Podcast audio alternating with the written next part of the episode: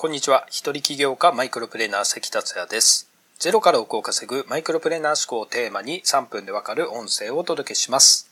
いつも聞いてくださりありがとうございます。今日は宮崎の自宅の近くにある海に行ってきました。最近はよく河川敷ばっかり行ってたので、海は久しぶりだったんですけれども、やっぱり海は独特なリラックス効果がありますね。さて今回のテーマは焦って失敗しないための3つのポイントです。よく成功者は失敗から多くのことを学んだと言います。失敗があるから成功できるという意味にも取れます。僕自身いくつか実績は出しているものの失敗したことはたくさんあります。失敗は二度と繰り返したくはないものです。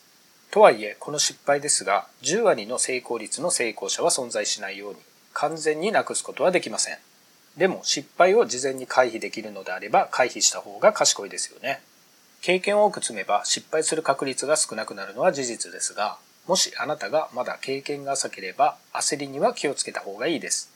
というのも僕の失敗を振り返ってみると焦って行動して失敗したケースがあったからです。焦って行動して失敗したケースとは例えば次のようなことです。これはいけると感情が高ぶって飛びついた。信用してた先輩からの紹介で行動した。周りの人が稼いでるというのを知って行動した。とりあえず稼げればいいと思って飛びついた。などです。焦ると失敗してしまう確率が高くなるのは、冷静な判断ができなくなっているからです。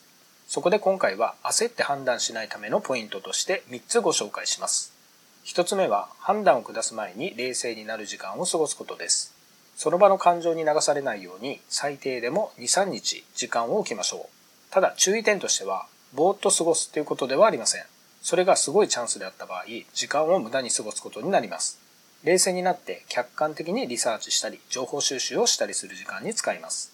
二つ目は、事前に全体図を把握して段取りを考えることです。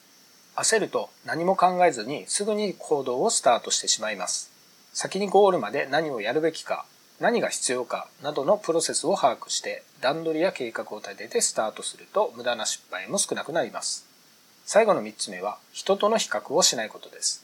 自分より大きな成果を上げている人のビジネスに興味を持った時など、その人と自分を比較してしまい、焦って違った方向へ行くことがあります。誰がいくら稼ごうがすごかろうが関係ないです。背伸びはせずにあなた自身がどうなりたいか、どうなったら幸せか、それを目標にして取り組めばいいです。以上、焦って失敗しないための3つのポイントでした。最後にまとめると、1、判断を下す前に冷静になる時間を過ごす。2、事前に全体像を把握して段取りを考える。3、人と比較をしない。あなたの人生の目標からブレずに冷静な判断をして物事をスタートさせましょう。今回は以上になります。最後までお聴きいただきありがとうございました。それではまた明日お会いしましょう。